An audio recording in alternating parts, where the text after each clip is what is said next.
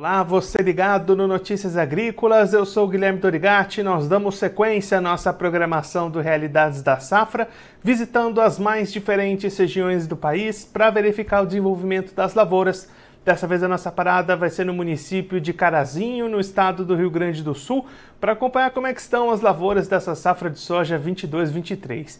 E quem vai conversar com a gente sobre esse assunto é o Leomar Luiz Tombini, ele que é presidente do Sindicato Rural de Carazinho, já está aqui conosco por vídeo. Então seja muito bem-vindo, Leomar, é sempre um prazer tê-lo aqui no Notícias Agrícolas. Boa tarde, Guilherme, boa tarde aos ouvintes e também é uma satisfação para nós também uh, acompanhar e transmitir o que está acontecendo na nossa, nossa região e no nosso estado também.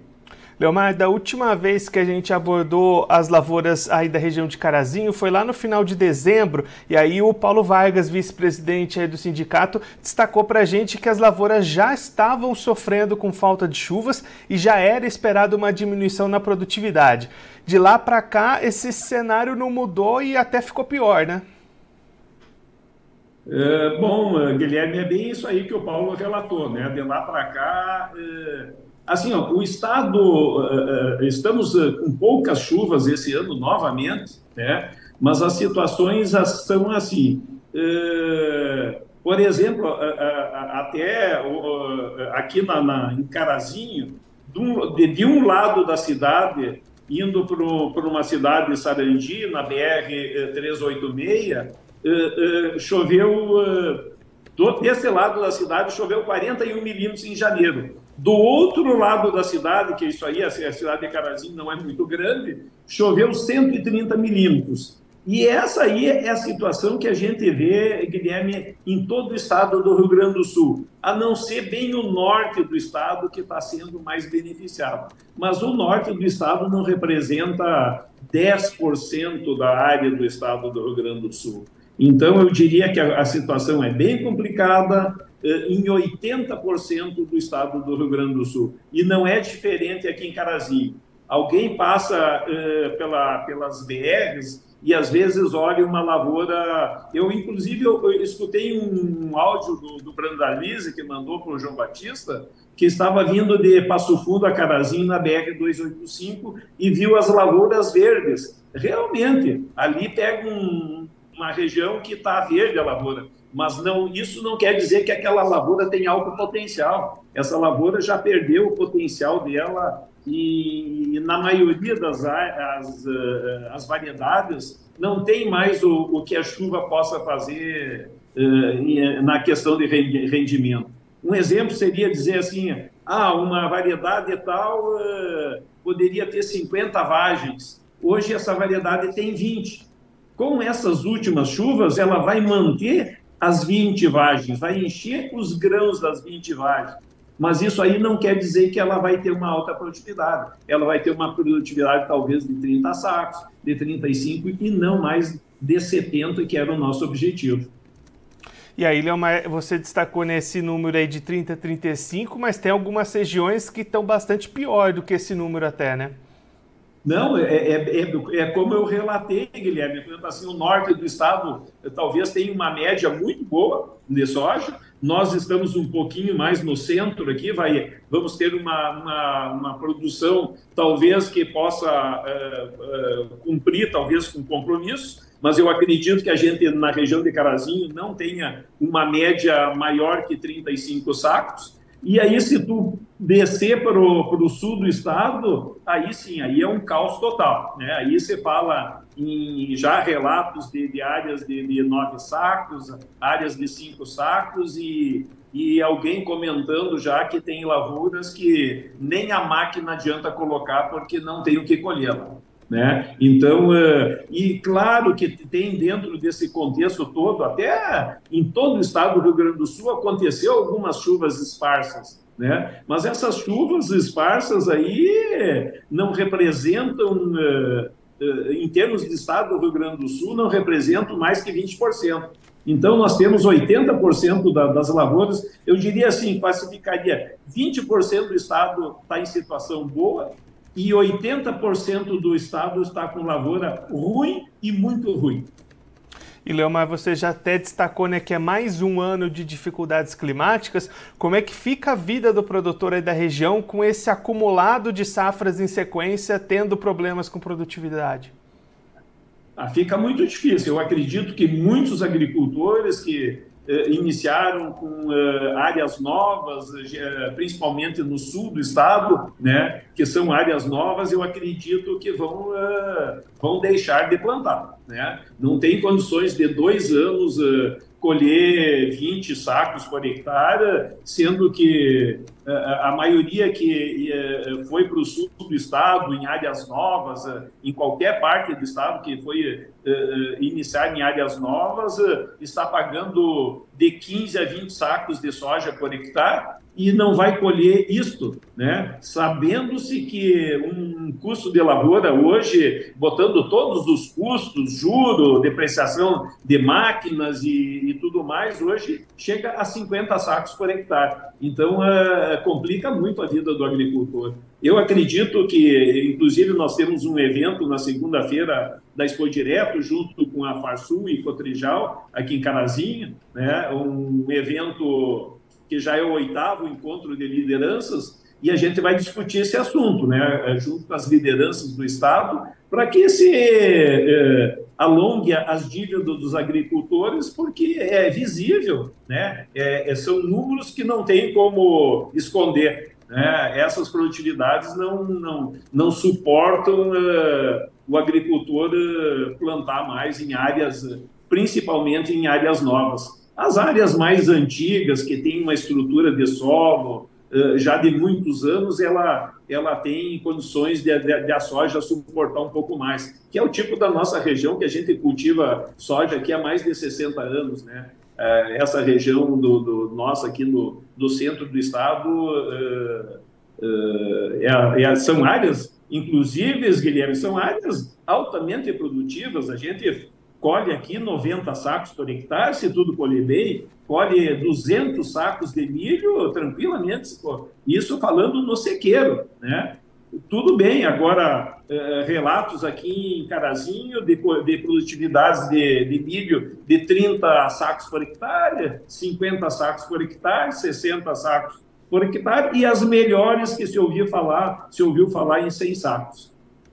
Mas faz a média de tudo isso, faz uma média aí de 60, de 70, de 60 a 70 sacos, com um custo de mais de 100, né? Não, não tem condições. E milho não tem ninguém colhendo bem, né? A não ser quem tenha pivô. Mas tem uma ressalva ainda no pivô, uh, Guilherme. A, a, a, maioria dos pivôs do estado do Rio Grande do Sul são feitos em açudes, águas, uh, barramento de água para água da chuva. E este pessoal faz horas, faz dias que não tem mais água. Né? Ontem até nós tivemos um dia de campo aqui em Carazinho, na, na Sementes Tomini, e teve um agricultor de Bagé, de, de São Borja, que planta mil hectares irrigado e tem uma barragem de 100 hectares. 100 hectares é uma barragem monstruosa, só que ele disse que não tem mais água faz 15 dias.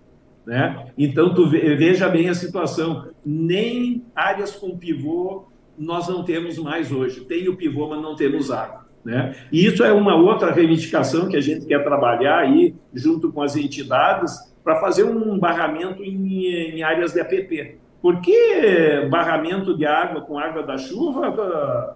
Isso aí não tem condições. Dois anos sem chuva não, não acumulou água ainda para isso aí. Né? Então, acho que temos que mudar um pouquinho a legislação, trabalhar com o meio ambiente, ter o bom senso de, de entender que o Rio Grande do Sul já está praticamente no terceiro ano com seca e a situação não é boa, não é boa para o agricultor, não é boa para o município, não é boa para o estado, não é bom para ninguém. E Leomar, até aproveitando esse gancho do encontro, desse debate que vai acontecer aí na segunda-feira, passa a solução passa por esses dois pontos que o senhor comentou, né? Essa renegociação das dívidas para o que já aconteceu e essas liberações para barragens e irrigações pensando nas safras que vão vir aí pela frente.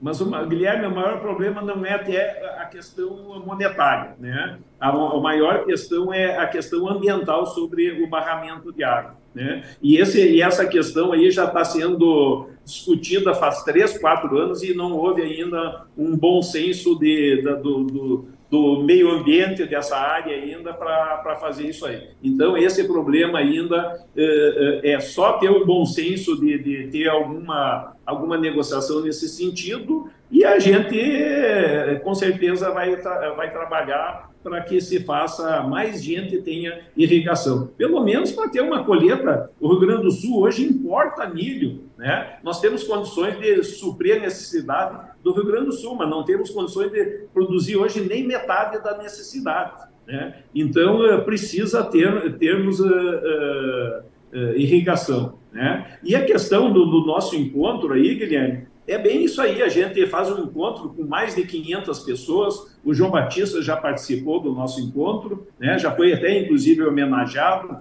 no nosso encontro aqui em Carazinho.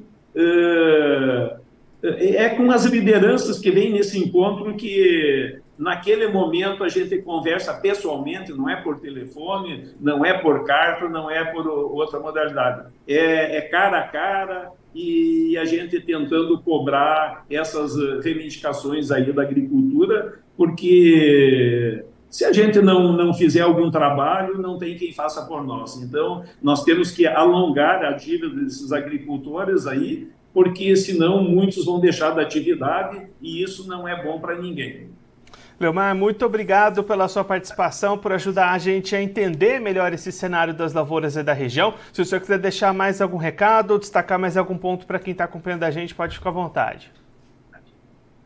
Não, então, é, Guilherme, assim, ó, esse ano aí, infelizmente, é, nós precisamos do apoio de todas as lideranças do Brasil, do agronegócio, né? Uh, para que olhem para o Rio Grande do Sul. O Rio Grande do Sul foi pioneiro na, na, na agricultura e eu acho que merece um apoio de todas as lideranças do setor agrícola que eh, trabalhem conjuntamente para que a gente possa fazer esse alongamento de dívida dos agricultores, porque é só o Rio Grande do Sul hoje que está com com problema de, de, de, de estiagem. Né? Então, uh, infelizmente, é, é aqui que o problema está e, e a gente sempre ajudou e sempre entendeu quando houve um problema no norte do país, em qualquer parte do país, o governo federal sempre ajudou. E agora a gente espera que a gente tenha a mesma compreensão da, da, da, dos políticos do, do agro. Leomar, mais uma vez, muito obrigado. A gente deixa aqui o convite para o senhor voltar mais vezes, a gente seguir acompanhando esse desenvolvimento das lavouras e da região. A gente espera que da próxima vez com notícias melhores para os produtores aí de Carazinho e do Rio Grande do Sul. Um abraço, até a próxima. Obrigado, Guilherme. Um abraço e bom dia a todos. Esse, o Leomar Luiz Tombini, ele que é presidente do Sindicato Rural de Carazinho, no estado do Rio Grande do Sul, conversou com a gente para mostrar como é que está a situação das lavouras dessa safra de verão lá no município e na região lá do Rio Grande do Sul como um todo. Um ano, mais um ano difícil para o produtor gaúcho diante de falta de chuvas, já o terceiro ano consecutivo com esses problemas. E aí o, o Tombini destacando para a gente o seguinte cenário. Áreas de soja, onde eram esperadas 70 sacas por hectare, devem produzir nesse momento apenas 30 sacas e áreas de milho com potencial de 200 sacas por hectare, ficando com 50 neste momento, justamente em função da falta de chuvas. E aí o Leomar até destacando que algumas lavouras com soja sendo colhidas com 9 sacas por hectare, 5 sacas por hectare, uma situação bastante complicada para o produtor gaúcho nessa temporada 22-23. E aí, até diante desse cenário, o município de Carazinho vai sediar um encontro na próxima segunda-feira com lideranças do agronegócio para tentar algumas maneiras de equalizar um pouquinho essa situação entre os pleitos que vão ser discutidos neste encontro está o alongamento das dívidas dos produtores, que já vem, como eu disse, há três anos acumulando essas perdas de produtividade em função das, da falta de chuvas, e também um pleito já antigo dos produtores gaúchos, uma maior facilidade na liberação de outorgas para irrigação, para barragens o que pode ajudar de alguma forma a mitigar essas perdas de produtividade em anos como esses em que a chuva falta lá no estado gaúcho. Agora eu vou ficando por aqui, mas você aproveite para se inscrever no canal do Notícias Agrícolas no YouTube. Por lá você pode acompanhar os nossos vídeos, as nossas entrevistas. Também deixe o seu like, mande a sua pergunta, o seu comentário, interaja conosco e com a nossa programação. Você também pode clicar no sininho, assim você ativa as notificações e fica sabendo de todas as novidades do Notícias Agrícolas. Eu vou ficando por aqui, mas a nossa programação volta daqui a pouquinho. Então continue ligado no Notícias Agrícolas.